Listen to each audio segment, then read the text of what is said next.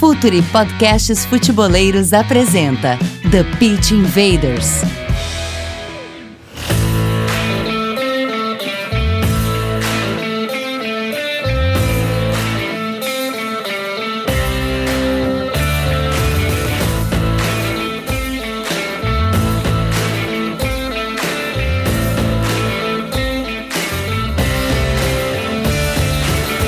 Olá, futeboleiros! Olá, futeboleiras! Futuri Podcasts apresenta The Pitch Invaders, episódio 198. Que orgulho dessa história! Sempre falando de maneira profunda e séria sobre o jogo. Meu nome é Eduardo Dias, estamos no ar em mais uma invasão futeboleira. Assine a nossa plataforma de conteúdo exclusivo, Futuri Club. Acesse apoia.se barra Futuri, conteúdo, comunidade e relacionamento. O grupo do WhatsApp dessa comunidade é absolutamente incrível, aprendo muito lá. E Futuri Pro, o departamento de análise de mercado do Futuri. O Futuri Pro um departamento de mercado completo, com alta tecnologia, analistas de dados e de mercado. Atuamos montando e executando estratégias de mercado de jogadores para seu clube crescer esportiva e financeiramente, sempre adequados ao orçamento e contexto de cada equipe. Entre em contato comercial.futuri.com.br. Faça seu clube crescer achando os talentos antes, desenvolvendo e vendendo por mais. Sempre lembrando, né, Mairo, que a gente está na Série A do Brasileirão e vamos por mais em 2021. Vamos lá? É hora da conexão. Vamos começar por ti então, Mário, já está se antecipando aí. Entrou meio atravessado, mas vamos lá. Diga. É, é, é perda de timing, desculpa, mas no, no futebol timing é tudo. E vamos falar espanhol em 2021, vai ser bem legal. Tamo bem animado, tamo bem animado. Boa! Mais um Invader aqui de primeira hora, Gabriel Correia. Tudo bem, Edu? Um abraço para Mayra, um abraço para todo mundo que está ouvindo o The Pitch Invaders. Agradecer mais uma vez porque tem sido fantástico as últimas semanas em audiência. A gente tem acompanhado os números, tem sido muito legal. Então eu sempre reitero, obrigado a todo mundo que compartilha, manda para os amigos e sigam compartilhando. Estamos prontos para mais uma conversa muito legal sobre sobre futebol com uma pessoa que praticamente acompanhou muito os últimos booms e mudanças do futebol, né? Acompanhou de perto. Então vai ser bem legal falar sobre isso. Acompanhou de perto e foi protagonista também nessas mudanças. A gente tinha uma certa dívida aqui, mas agora a gente vai resgatá-la. Futeboleiras e futeboleiros. René Simões, do TPI, seja bem-vindo, professor. Que honra! Muito obrigado, Edu, Mário, Gabriel. É, eu vou fazer uma, uma confissão aqui. É, não sei se eu poderia, mas eu quase me convidei, porque os últimos foram tão excepcionais. Aliás, todos são, mas dos últimos eu fiquei tão encantado que eu comecei a escrever: olha, tá muito bom, tá muito bonito. E aí saiu o convite e eu tô me sentindo honrado por estar aqui com vocês. A honra é toda nossa. Invaders, vamos invadir a mente de René Simões.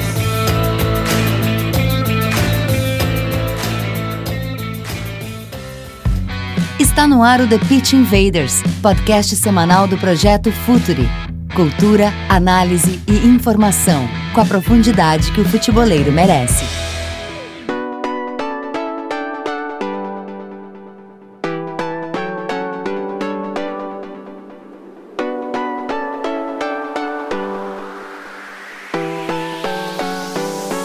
Gente tem uma clássica pergunta, onde a gente ancora toda a conversa e tudo aqui começa por contexto, professor. Algo absolutamente desprezado na análise e que é tão importante. E de, também, além de importante, ele é coerente com a sua trajetória, porque se algo que tem para ilustrar a carreira de René Simões, professor René Simões, são os contextos mais variados. Professor, todo técnico tem sua ideia de jogo, todo técnico tem sua ideia de trabalho, mas todo técnico tem que enfrentar um contexto. O que, que prevalece, contexto ou ideia? Bela pergunta, né, rapaz? É... Ainda hoje dei uma entrevista que deve sair é, por esses dias a TV Globo e eles me perguntavam sobre o Botafogo, né?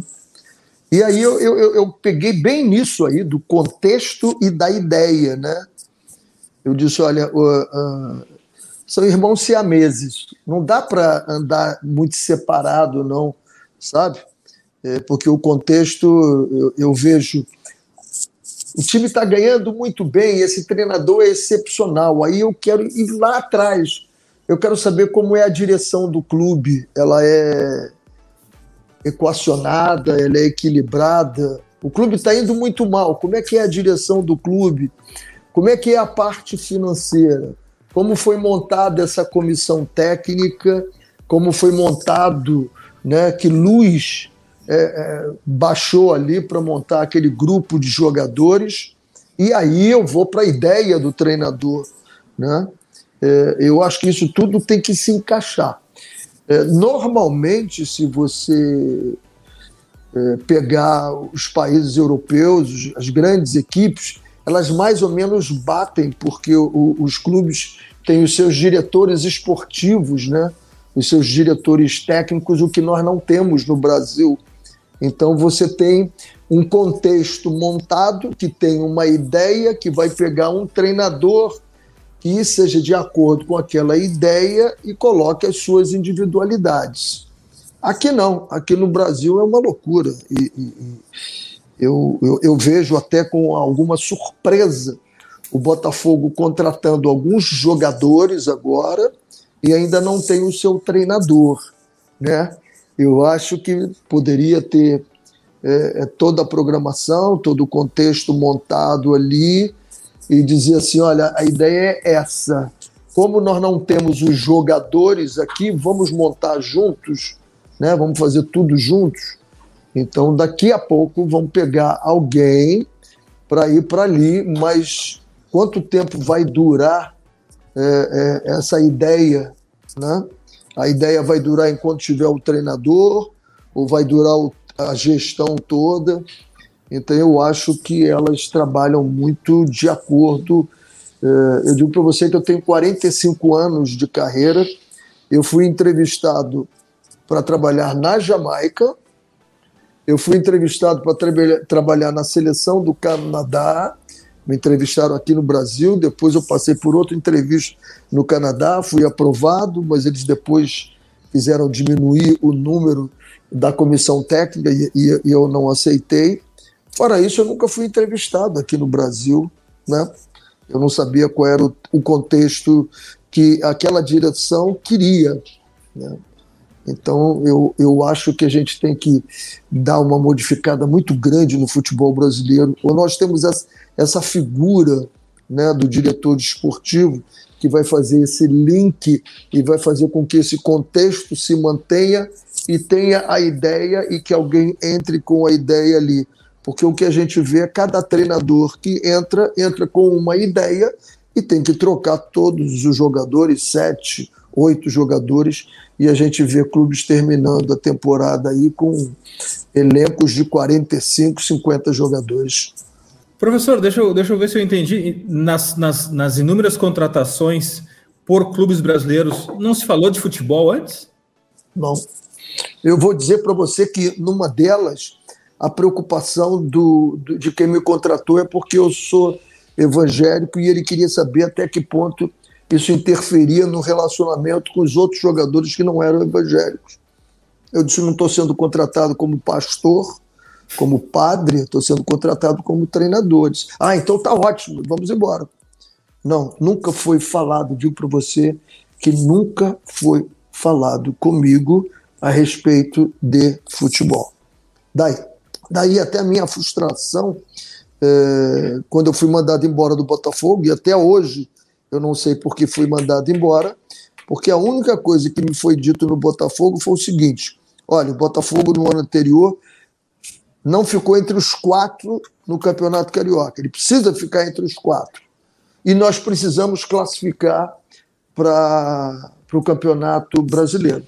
Bom, eu fui campeão da Taça Guanabara fui vice-campeão carioca e estava já oito rodadas, depois de, de 12 rodadas ou 15, eu estava oito rodadas como líder do campeonato. E de repente, depois de um jogo da Copa do Brasil, eu fui demitido e até hoje não se apresentou uma razão para isso. Mas futebol mesmo nunca foi discutido comigo. Professor, tu falou que tem 45 anos de futebol, já viu de tudo, já fez de tudo, já trabalhou em tudo que é lugar uh, e tem a sua história em centros menores, como a Jamaica, que o senhor levou para a Copa, eu era bem criança e, e lembro bem.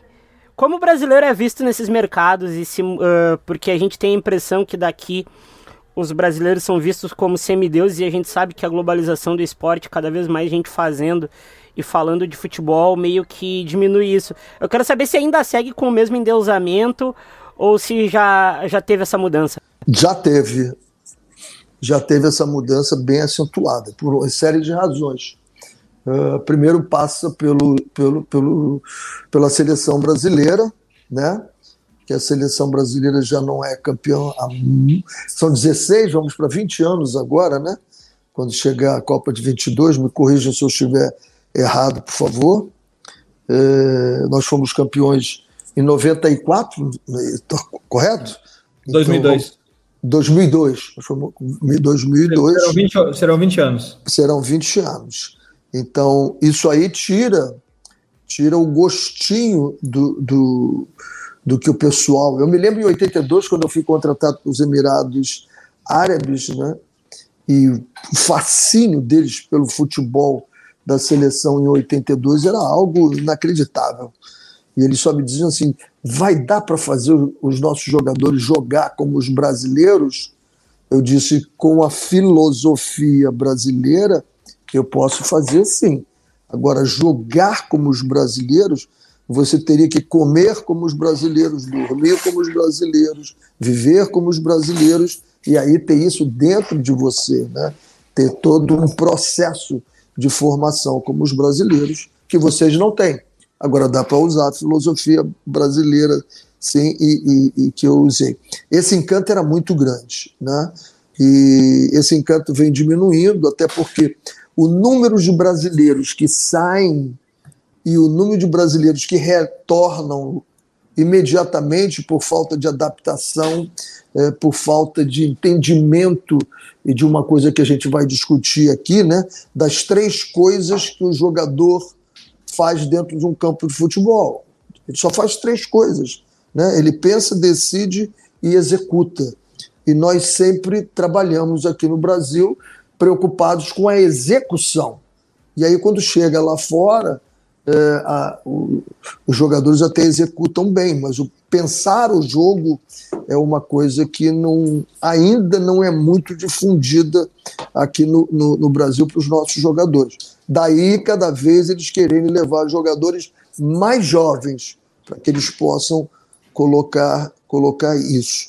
Eu acho que a gente ainda tem a, a melhor matéria-prima, melhor matéria-prima no futebol nós temos ainda mas é preciso que essa matéria-prima seja trabalhada num, num, num contexto é, mais amplo do que só executar. Eu faço algumas mentorias e eu me lembro que há pouco, e eu sempre faço essa pergunta àqueles que estão iniciando no futebol, né, treinadores que já estão iniciando ou querem iniciar, eu pergunto: o que, que te aborrece um jogador de futebol? Ah, quando ele chuta mal, cruza mal, cabeceia mal, finaliza mal, domina mal, ele dribla mal. Eu digo, mas isso é execução. Ele é, é isso mesmo. Eu digo, mas e se ele pensar o jogo, se ele tomar a decisão correta e a execução? Está 2 a 1 um para ele. Está 2 a 1 um para ele. E é muito mais fácil você trabalhar a execução de um jogador, corrigir, fazer com que ele aprimore isso, do que você né, tá mais tarde, depois dele chegar lá no profissional, tá ensinando ele a pensar o jogo e a tomadas de decisões que ele tem que tomar e cada vez mais rápidas, né?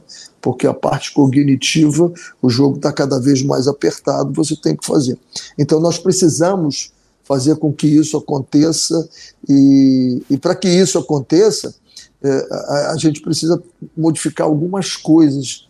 Eu, por exemplo, se pegasse a direção de uma categoria de base agora, a primeira coisa que eu faria, né, e fiz isso no São Paulo, foi treinar os treinadores. O São Paulo e o Ajax, na época, Eram os únicos dois clubes que tinham o seu próprio curso com a metodologia implantada pelo meu departamento de metodologia que eu criei lá no São Paulo. Então, treinar os jogadores. E uma coisa que eu não fiz, que hoje eu faria, que seria o brainstorm do futebol. Esses dias caminhando, né, eu disse assim: o que será o brainstorm no futebol? Né? Um brainstorm se reúne várias pessoas, cada um dá uma ideia, fica uma confusão, cria-se um caos, mas daqui a pouco começa a se ajustar. E eu acho que o brainstorm do futebol é a pelada.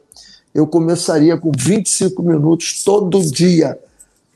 Todas as categorias de base teriam 25 minutos de pelada e sem juiz.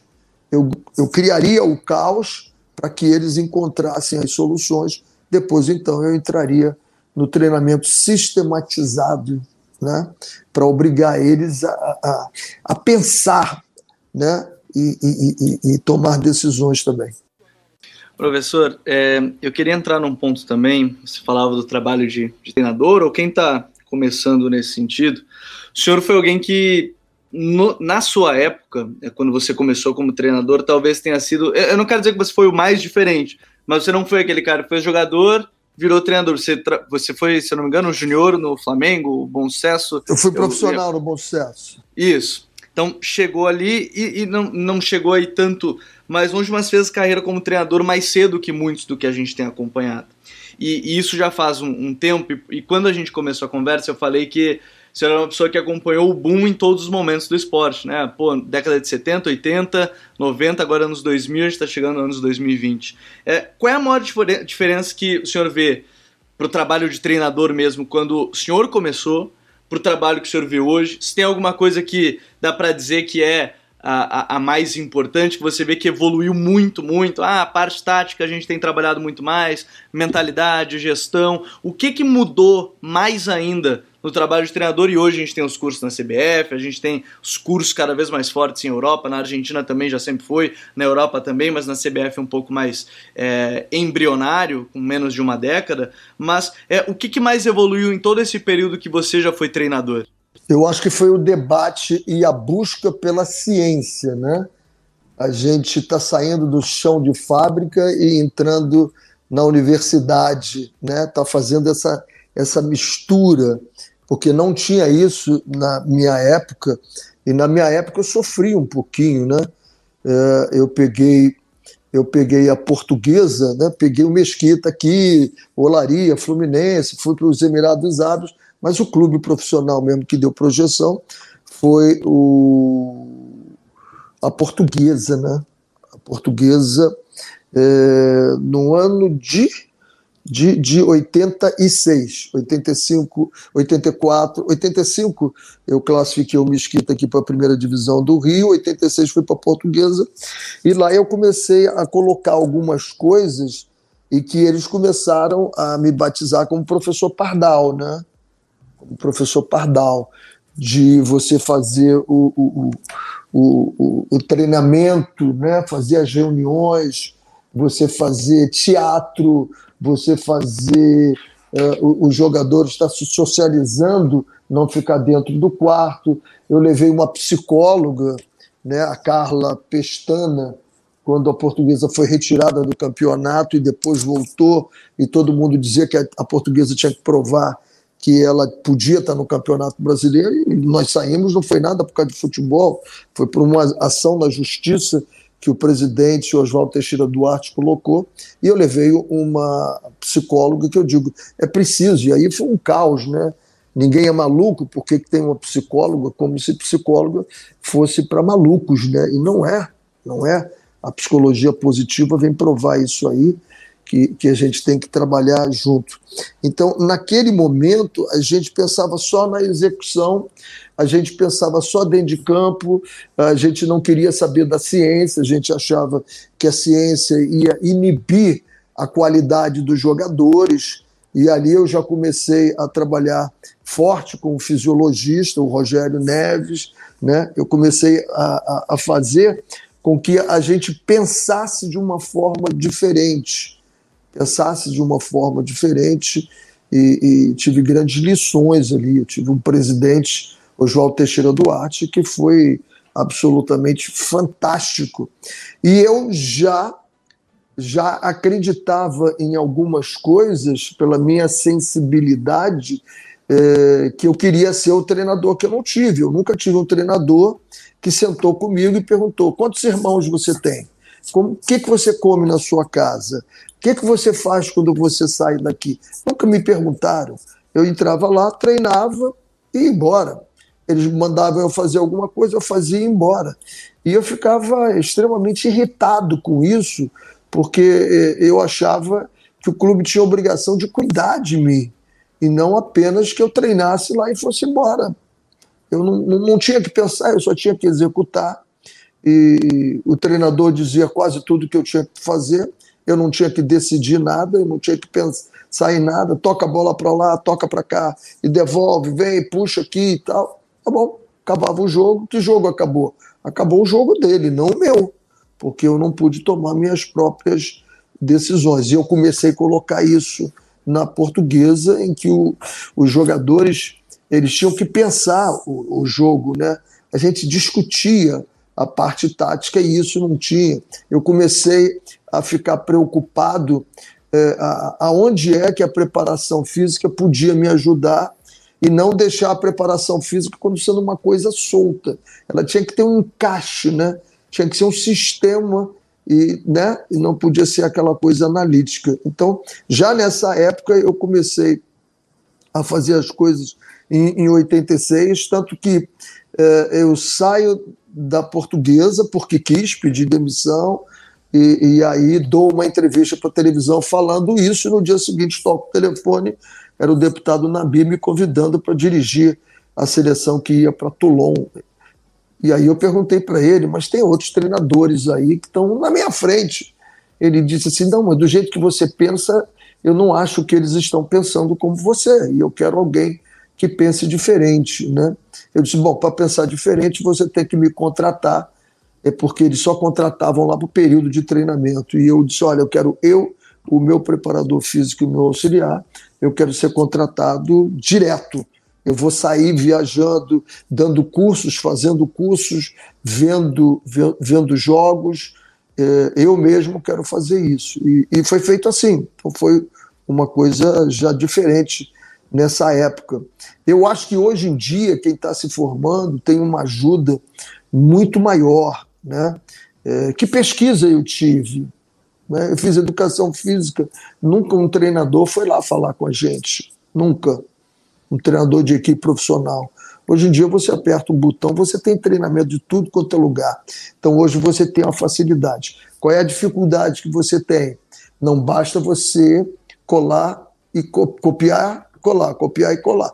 Não, não funciona isso. Você vai ter que mostrar ao jogador hoje, porque o jogador também hoje ele tem mais fontes de, de receber informações. Agora, em compensação, naquela época o jogador ele ele ouvia mais o treinador, né? Hoje, pelas informações que eu recebo, o jogador está ouvindo menos. Você precisa saber como entrar dentro desse jogador. Você tem que ter noções de psicologia positiva para você entrar dentro do jogador e ele te ouvir. Senão, você não vai ser ouvido. Professor, que ótimo tema esse, o do pensar o jogo e de alguma maneira o atleta de futebol profissional ele está cada vez mais se equiparando aquele atleta de elite, o atleta olímpico, em que ele precisa estar uh, no máximo da sua eficiência fisicamente, tecnicamente, taticamente e mentalmente. Mentalidade é a última fronteira, é a fronteira inexplorada do futebol.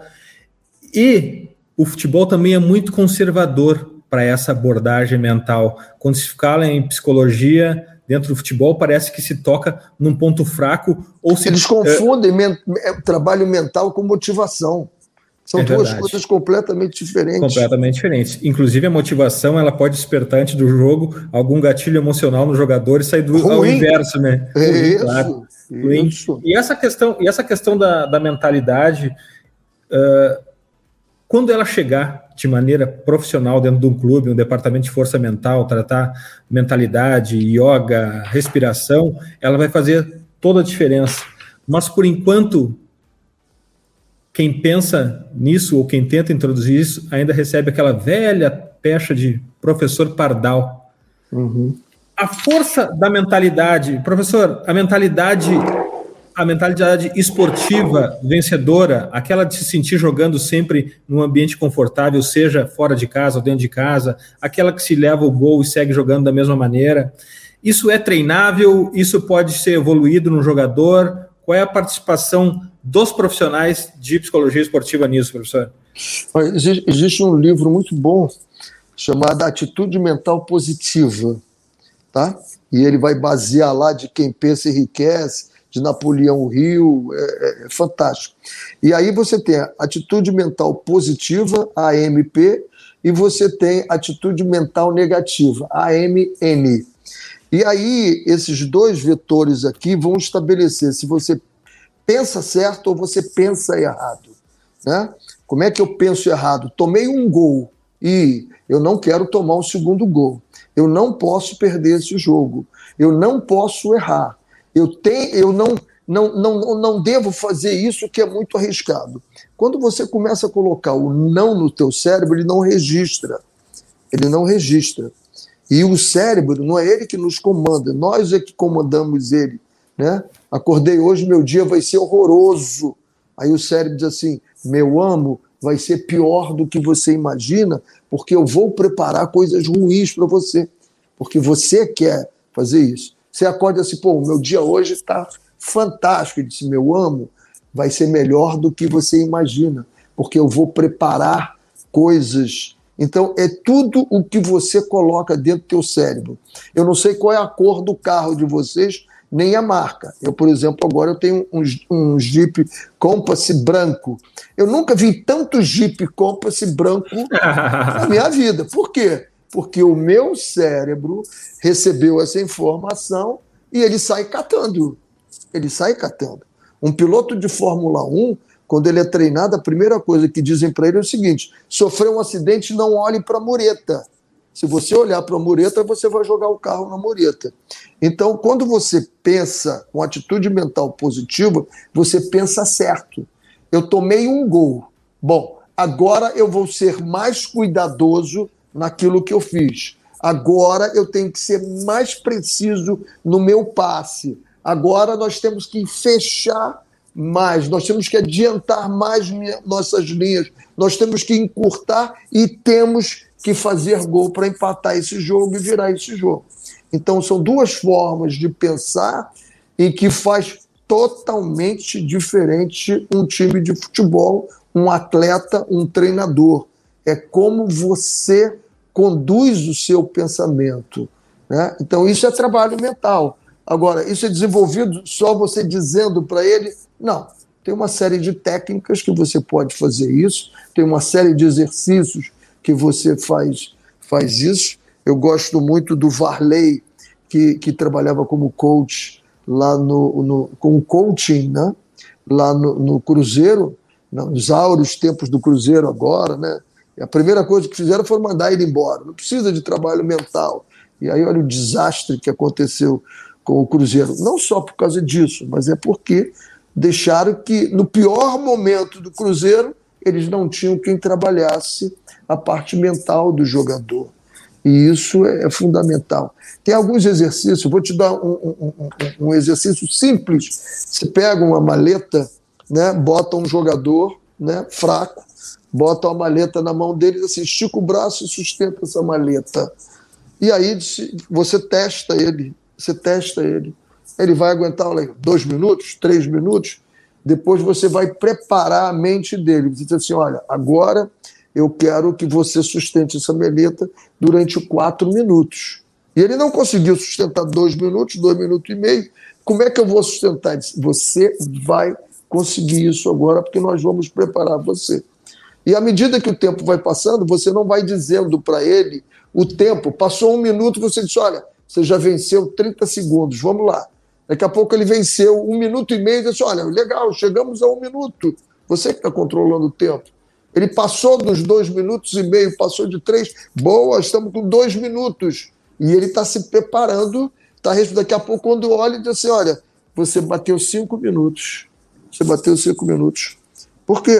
Você não disse para ele que ele não ia conseguir. Você mostrou para ele usou uma técnica em que você vai trabalhando o teu cérebro, a tua mente, para que você seja mais né, e tire o melhor de você. O segredo é você fazer com que você seja um eu melhor todo dia. Todo dia, o sarrafo. O sarrafo sobe todo dia e aí você vai descobrir que você é bem melhor hoje do que você foi ontem.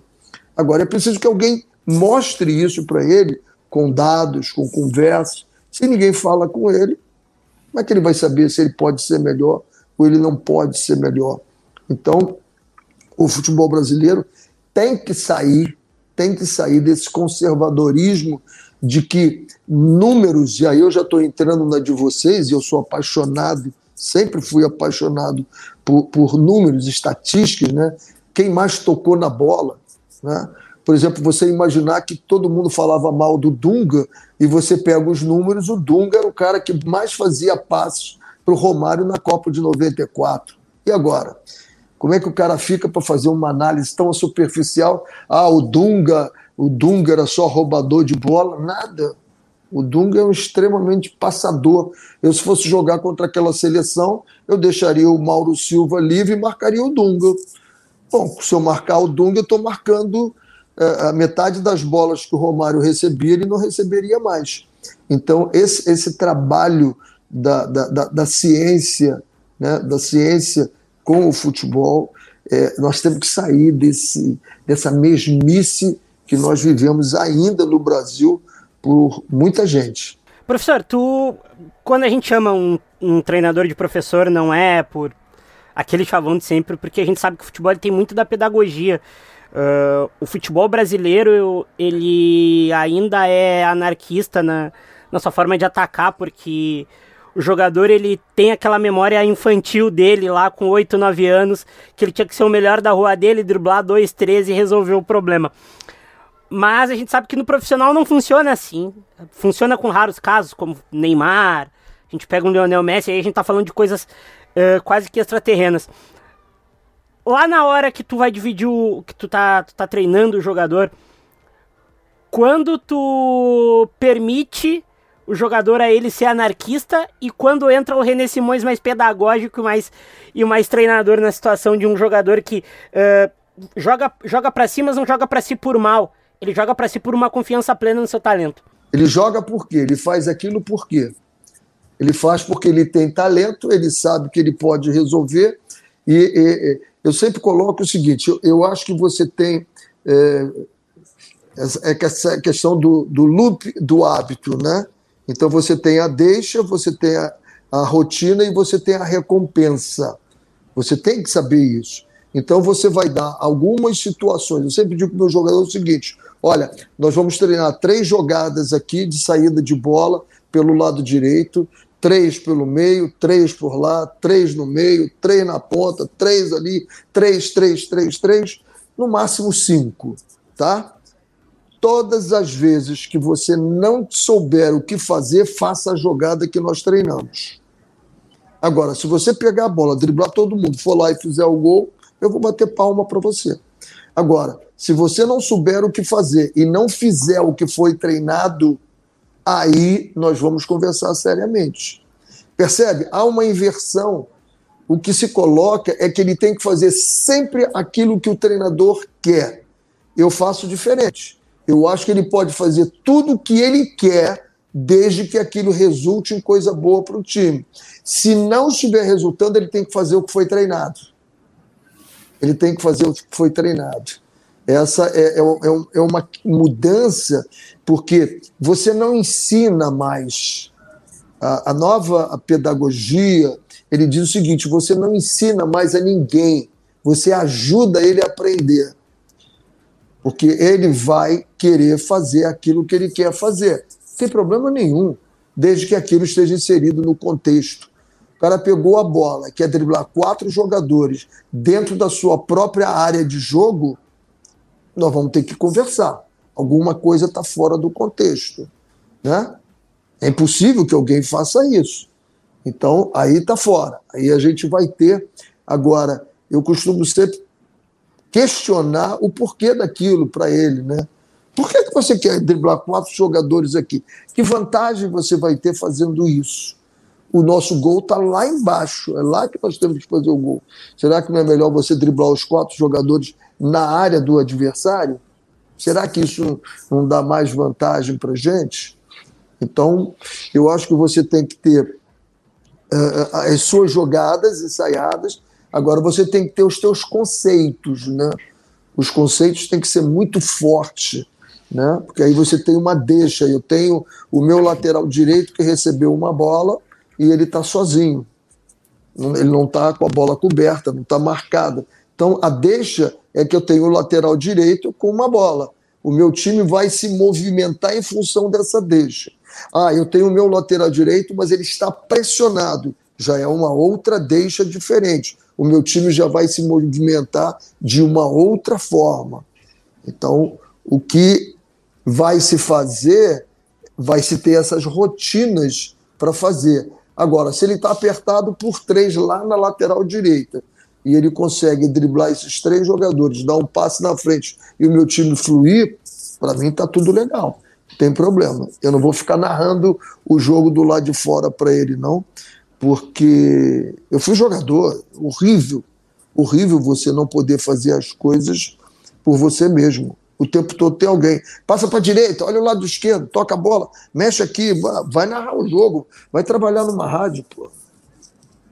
Isso me lembrou agora um, um, vídeo que eu acabei postando nas redes sociais do Futre do Aymar, falando exatamente isso que o professor René Simões disse, que é, o complicado é quando fica alguém querendo falar tudo que eles têm que fazer dentro de campo. No caso, o Aymar agora é treinador, mas ele, ele cita essa questão do, do, do, do técnico estar ali à beira do gramado querendo é, trazer isso. Mas eu queria ainda vou, falar dessa. Olha, vou, vou, vou te interromper e levar para você. Você agora pegou e entrou. Imagine se o Edu, 10 segundos antes, você faz a pergunta agora. Olha, está na hora, tá na... faz a pergunta. Aí daqui a pouco, Mário, faz a, faz a pergunta, Gabriel. E porra, qual é o prazer que você tem de participar disso?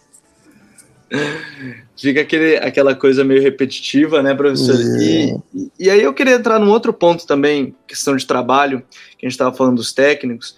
É, aqui no Brasil, hoje, a gente, eu não quero tratar como modismo, porque eu acho que tem muitos profissionais capacitados que estão chegando aqui vindos de fora. Foi o Abel Ferreira, foi o Cudê, foi o Jorge Jesus, foi agora, deve ser o Ariel Rolando Santos, o, o Hernan Crespo no São Paulo. Mas eu tenho a impressão que eles, por não terem a, a necessidade de estarem presos aqui a, por exemplo, se o Crespo for demitido do São Paulo, ele não tem problema porque o, o próximo clube dele não precisa ser no Brasil, ele vai para a Argentina, vai para vai algum outro lugar. O Cudê não se preocupou em, em ir para o Celta também, apesar de outros problemas que ele teve também dentro do Inter. Enfim, é, eu queria lhe perguntar se. O São Paulo questão... saindo agora. É, o São Paulo indo para o Olympique de Marseille, ele mesmo dando entrevista dizendo que no futebol brasileiro tudo é muito incerto. É, eles entenderem, ou talvez esses treinadores que chegam de fora terem um respaldo maior, é melhor para colocar em prática uh, o, o, seu trabalho, não ter que ficar jogando pelo resultado quarta e domingo, como a gente tem visto em muitos momentos aqui no futebol brasileiro? Vou te citar um exemplo quando eu cheguei na Jamaica. Na Jamaica, todos os treinadores de clubes, eles tinham os seus trabalhos e dirigiam os clubes lá, semi-amadores, né? E uma vez eu convoquei alguns para trabalharem comigo e disse para eles: vocês não sabem o que é ser treinador de futebol. o cara, como assim? Eu sou treinador de futebol já há 15 anos. Digo, você nunca foi. Você nunca dependeu do que você ia ter na sua mesa, o carro que você ia comprar, a comida ou a casa que você ia comprar. Você nunca dependeu do resultado do jogo. Você já está lá o teu emprego. Então, o que eu me bato aqui, e eu acho excelente essa troca que nós estamos tendo, eu acho que nós estamos vivendo um momento muito fértil com a chegada desses treinadores, mas o que me incomoda é o seguinte: vamos imaginar um treinador um treinador que tivesse tido os resultados que o São Paulo teve no Santos. Ele terminaria o Campeonato Brasileiro? Não, não terminaria. Né? Talvez até no próprio Atlético Mineiro. Olha, pelo número de contratações e o dinheiro que foi gasto no Atlético Mineiro, talvez como brasileiro ele não terminasse a temporada. Mas como estrangeiro, eles amarram bem o contrato dele. Se você perguntar ao Vanderlei Luxemburgo por que, que ele foi mandado embora do, do Real Madrid, ele vai te dizer: porque a multa do meu contrato era muito baixa. Se eu tivesse uma multa que tinha, tem o Guardiola, tem o outro, eles não são mandados embora. Não é só o fato deles estarem na Europa, não, porque a Europa agora até está demitindo treinadores, né? Mas é que os grandes treinadores fazem contratos muito bem amarrados. E todos esses que vêm para cá, eles estão vindo com contratos muito bem amarrados. A multa do Jorge Jesus não era baixa para ele ir embora. A segunda, eu acho que ficou até mais baixa, porque ele tinha, tinha um acordo de, de ir embora. Mas eu acho extremamente saudável, é ótimo, né? Estou esperando o, o, o Ramírez, né? o, o espanhol, que, que vem para o Inter, se é que ele vem mesmo, né? vai ser uma outra escola para a gente ver. Né? Eu gosto, gosto muito de como jogava o, o, o Del Valle, era muito legal. Tomara que, que ele venha e o Abel está fazendo um trabalho maravilhoso. Óbvio que se ele for campeão, ele vai se colocar num outro grande clube também. Mas eu acho muito saudável essa discussão toda. Essa discussão toda. Está todo mundo incomodado né? Eu adoro a Universidade de Viçosa, porque é uma, uma, universidade muito incomodada com tudo, eles estão sempre em busca, em busca. Eu adoro ir para lá, dar aula lá, e, e quando eles me chamam para dar aula, eu faço o curso todo. Eu assisto todo mundo, porque é, é, ou você se incomoda ou você se acomoda. Né? Então eu acho que isso vai ser muito bom para o futebol brasileiro, porque está todo mundo incomodado com a vinda dos caras aqui. E dois portugueses, né? O Eduardo Húngaro dirigiu o Botafogo, não estou me lembrando exatamente o ano que ele dirigiu, e eu estava na Fox, foi 2013, 2014. Eu estava na Fox e ele foi fazer um programa lá conosco, e quando perguntaram qual era a formação dele, ele falou: Ah, eu, eu estudei lá na Universidade do Porto, futebol português. Foi gargalhadas e mais gargalhadas. E eu, como conhecia de Viçosa os portugueses, eu disse para o pessoal: olha, cuidado, hein? Cuidado, porque o trabalho, o estudo que eles desenvolvem lá é, é, é muito bom. Isso vai ser bom para nós. Eu acho que nós todos estamos correndo atrás. Né? Eu agora mesmo estou preparado aqui, eu vou postar é, mais tarde é, os dois últimos gols que o Corinthians sofreu. Cópias absolutamente cópias um do outro. Não sei se vocês viram. O segundo gol contra o Flamengo e o gol uhum. contra o Santos. Exatamente iguais. Os mesmos erros foram cometidos de um jogo para o outro. Alguma coisa está errada isso, né? É, departamento de análise, é, correção, é óbvio que o tempo é muito curto, mas você tem um treinamento de sala, né? Que você pode ser fazer. Não estou fazendo críticas a treinador, nada. Eu só estou dizendo que a gente tem ferramentas muito poderosas hoje que nós podemos usar para que a gente faça as correções nas nossas equipes. Eu só quero aproveitar, Edu, que, que, que o professor falou da questão do, de sair da zona de conforto. Uh, talvez, a, professor, a gente esteja atrasado. Não sei se atrasado é o termo certo. Eu vou usar o que a gente está um pouco atrás, não vou dizer atrasado.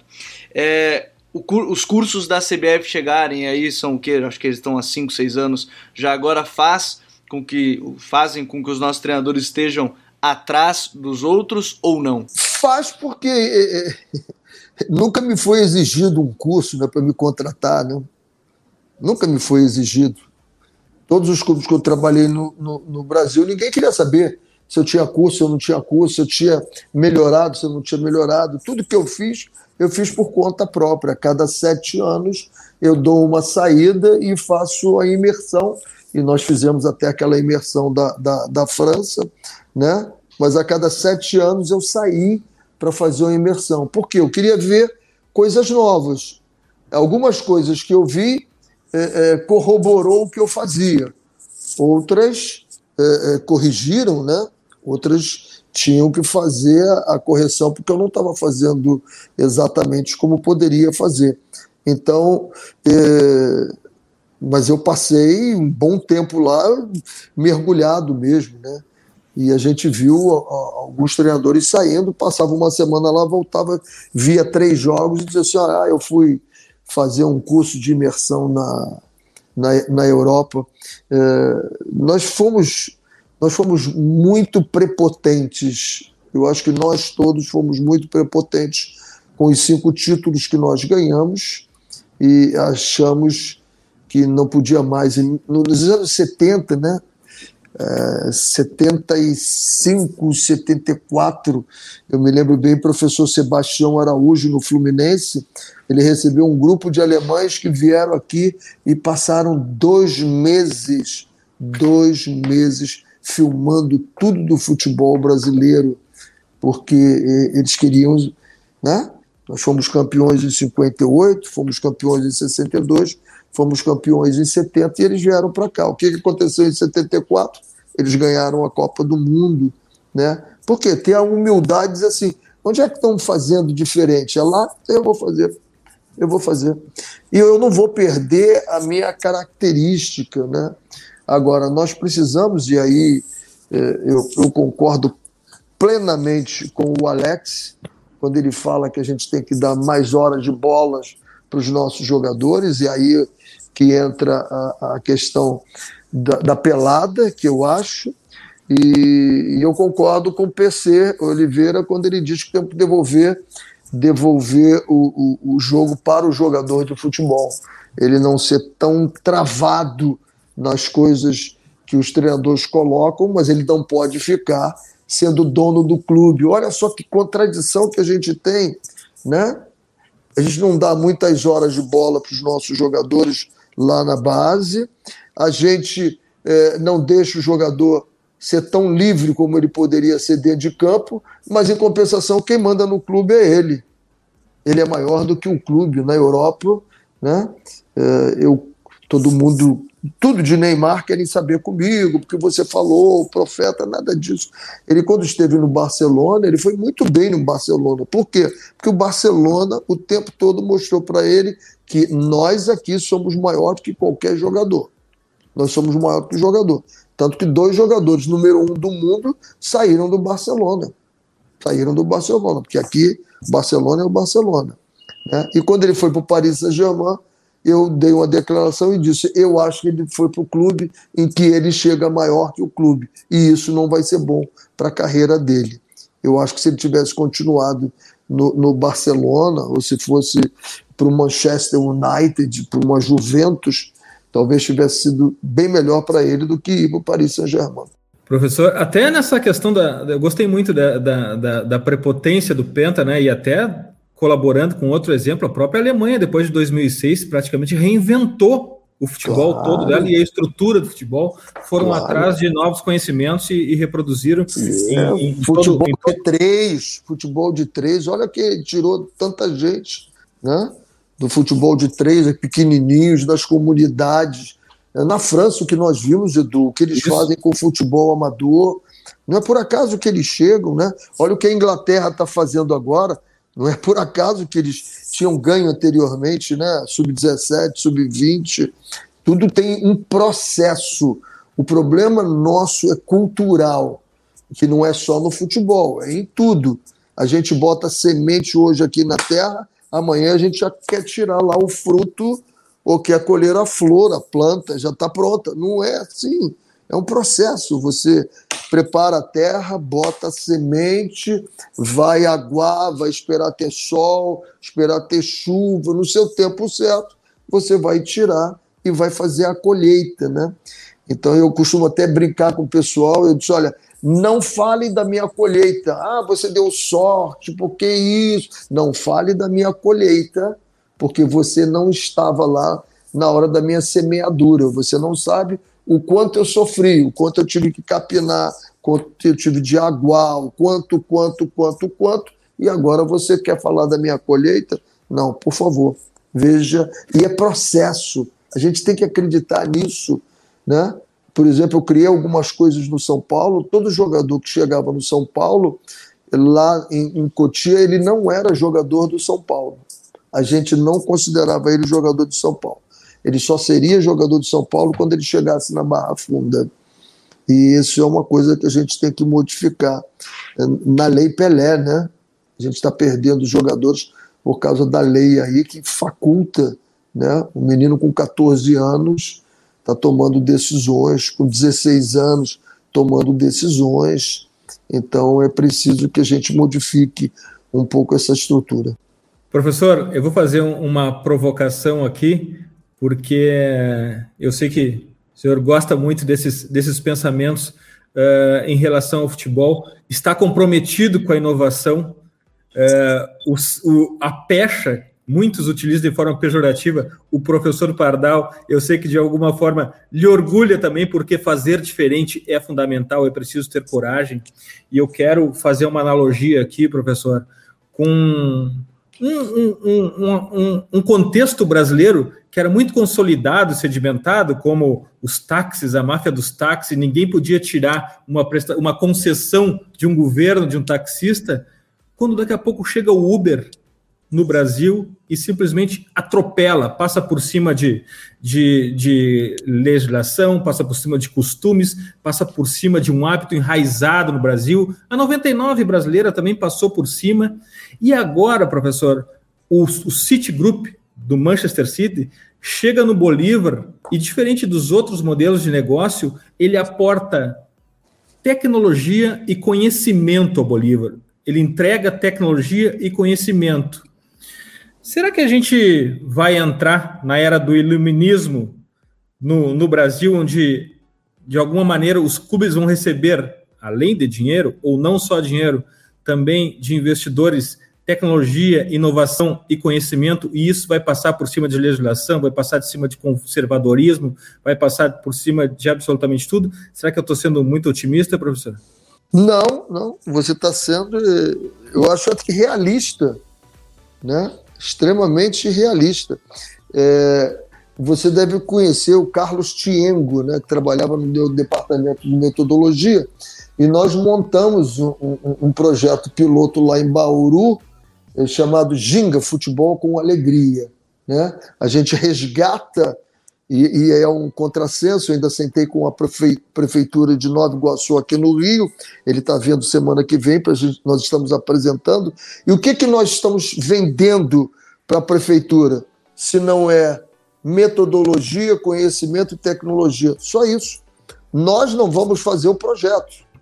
Nós vamos controlar, monitorar e vamos dar todas as ferramentas metodológicas para que os professores lá da prefeitura façam o trabalho. É isso que nós vamos fazer. Nós não vamos chegar lá, entrar em campo e dar o trabalho, não. Nós vamos vender. Esse nosso projeto é só para vender a metodologia de trabalho para resgatar esse trabalho de rua, né, que eu acho sensacional e vai de encontro, é, vai, vai ao encontro né, de tudo que nós estamos é, conversando aqui. Quando você tem o Soteudo que é o melhor driblador do futebol brasileiro, alguma coisa está errada. Né?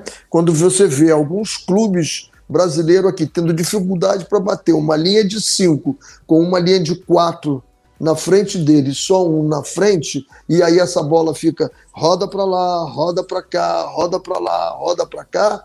Isso é porque você não tem um driblador ali no terço final, porque se tiver ele vai driblar e vai desmontar esse quebra, esse, esse dominó vai todo cair, porque à medida que você bateu um, pronto, já desmontou tudo. Já. Esse, essas peças todas vão ter que se movimentar.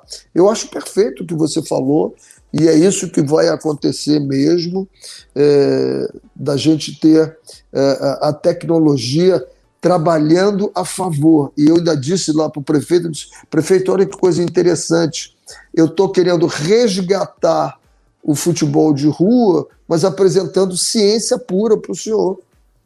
É isso. Não tem uma coisa que trave a outra. como todo mundo dizia, ah, vai botar, robotizar os jogadores. Absolutamente é o inverso. É o inverso. Quando você pega e, e, e pega um garoto e pelo os índices dele, eu me lembro de um jogador que eu tinha, e aí quando chegou no intervalo, meu departamento de desempenho disse para mim assim, Renê, ele não recebeu uma bola sequer nas costas do lateral nas costas do lateral. Eu cheguei no intervalo e perguntei: quantas bolas você recebeu nas costas do lateral? Ele disse: não, não sei, acho que uma, duas. Eu disse: qual é a sua principal característica?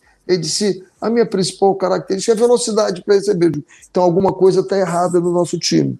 Ou você não está se posicionando para indicar que você quer essa bola, ou o nosso time não entendeu a tua característica. Então, através do departamento de análise e desempenho do setor, eu pude fazer, porque nem tudo o, o treinador consegue pegar na hora do jogo. Pô, são muitas variáveis que acontecem no jogo e é preciso que alguém te diga isso. Então, eu sempre vou, meu protocolo de, de, de, de intervalo é Primeiro, análise de desempenho, conversa comigo, dados rápidos. O teu jogador número 10 não pisou na área ainda. É, quatro bolas nós cruzamos pelo lado direito, nenhuma bola pelo lado esquerdo. Estamos capenga. Olha, do, do, lado direito nosso aqui cruzaram cinco bolas, do outro lado seis. Temos que fechar mais o, o outro lado. Então, coisas rápidas. Depois eu vou aos meus assistentes, aí eu quero a percepção que esses caras têm de ver um jogo, o que eles olham e o que eles veem. E aí eu vou lá, monto o meu quadro e começo perguntando ao jogador: me fale alguma coisa do jogo. Eles têm que me falar. Eu não consigo entender um jogador que sai no intervalo do jogo e diz assim: é, nós estamos perdendo aqui, é, vamos ver o que, que o professor fala agora para a gente voltar, empatar e virar o jogo. Meu Deus do céu, o cara jogou 45 minutos ele não sabe me dizer, ele não sabe dizer ali se o time dele marcou mal, marcou bem, a primeira bola, o passe está lento, está curto. Ele não sabe dizer isso. Ele não sabe dizer isso, ele não pode jogar futebol, pô. Porque ele não entende do jogo. Entendeu? Como é bom, como é bom conversar com o René Simões, como é bom é, falar com ele e sentir essa, esse incômodo que ele nos falou aqui. Está todo mundo incomodado e que bom ter essa incomodação de René Simões, que bom ter o comprometimento dele com inovação. E, eu, e eu, até, eu... Edu, até para lembrar Oi. todo mundo que inovação não é fazer coisas que nunca foram feitas, né? Inovação, às vezes, é fazer coisas que já eram feitas de formas diferentes. Isso se torna novo, isso é inovação. Boa. E agora a gente tem que ir, e aqui nós não estamos inovando nada, porque é hora das nossas dicas futeboleiras. The Pitch Invaders apresenta Dicas Futeboleiras.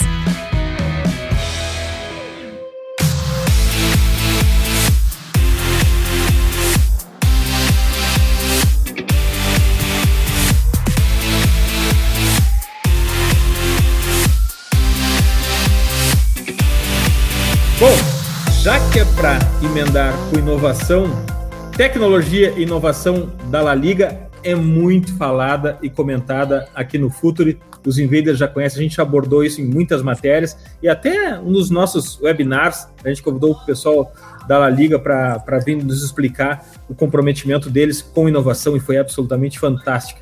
Mas a minha dica futeboleira de hoje avança um pouco mais nisso e é El Futebol, o ponta de lança do Vale do Silício dos Esportes sobre a La Liga Tech, mais o empreendimento da La Liga, uma matéria do El Economista, em espanhol, mas facilmente compreensível. Os links das dicas futeboleiras estão no post de divulgação no futuri.com.br.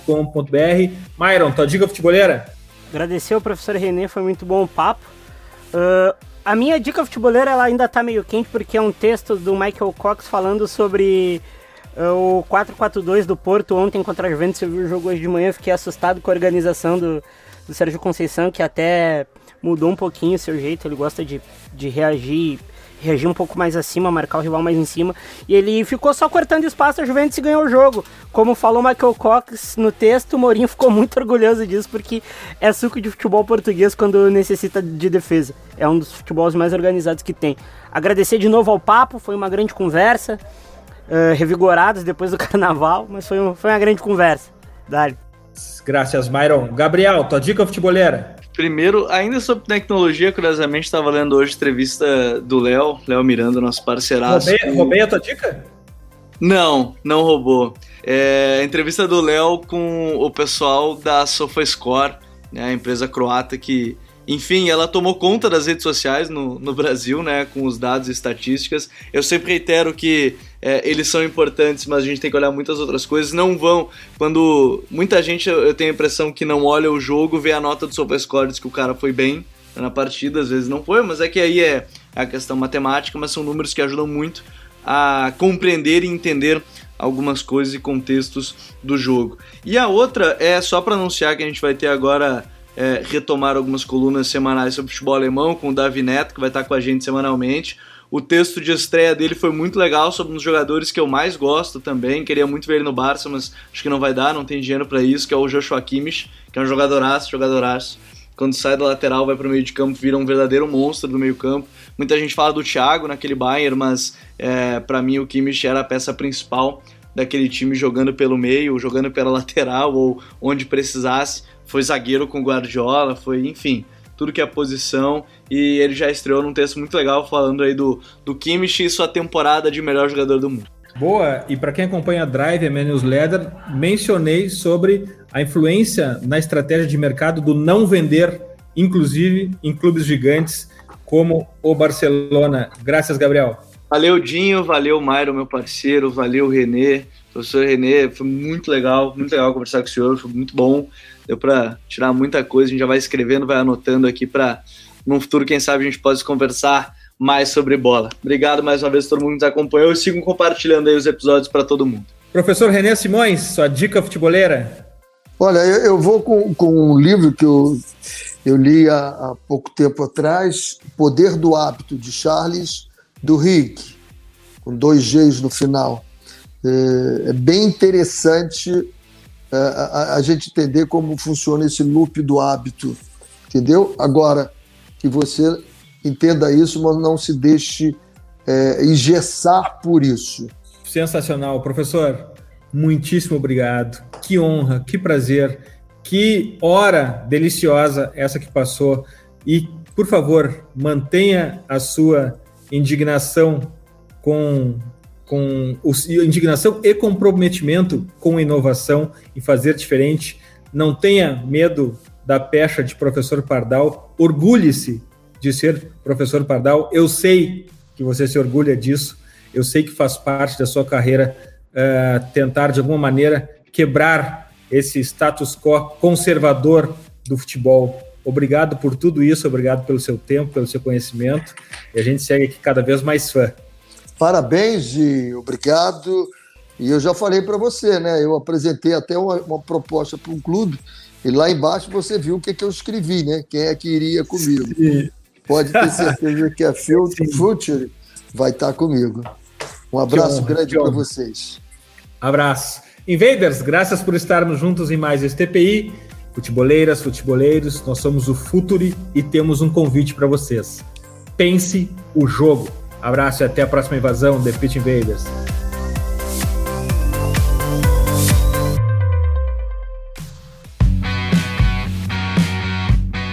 Futuri apresentou The Pitch Invaders.